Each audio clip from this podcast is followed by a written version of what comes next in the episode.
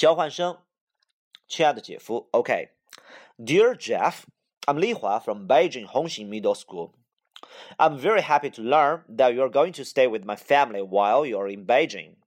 In order to welcome your coming and provide you with a comfortable living condition, we have prepared a room of your own, which is not too big but spacious enough for you to live in.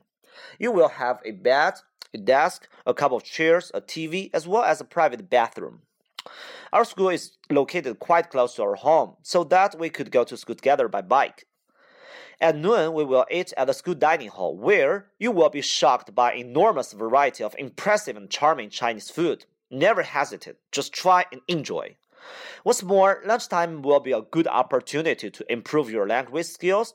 Just as the saying goes, practice makes perfect. More importantly, it is some way a form of cultural exchange between China and the US, which will definitely deepen friendship, shorten distance, and strengthen mutual understanding.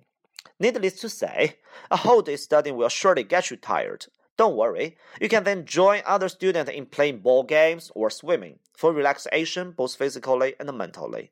Well, that's all about what we have planned for your stay in China. If you have any questions or requests, please feel free to let me know. We'll try our best to make your stay here a pleasant experience. Best wishes, Li Hua.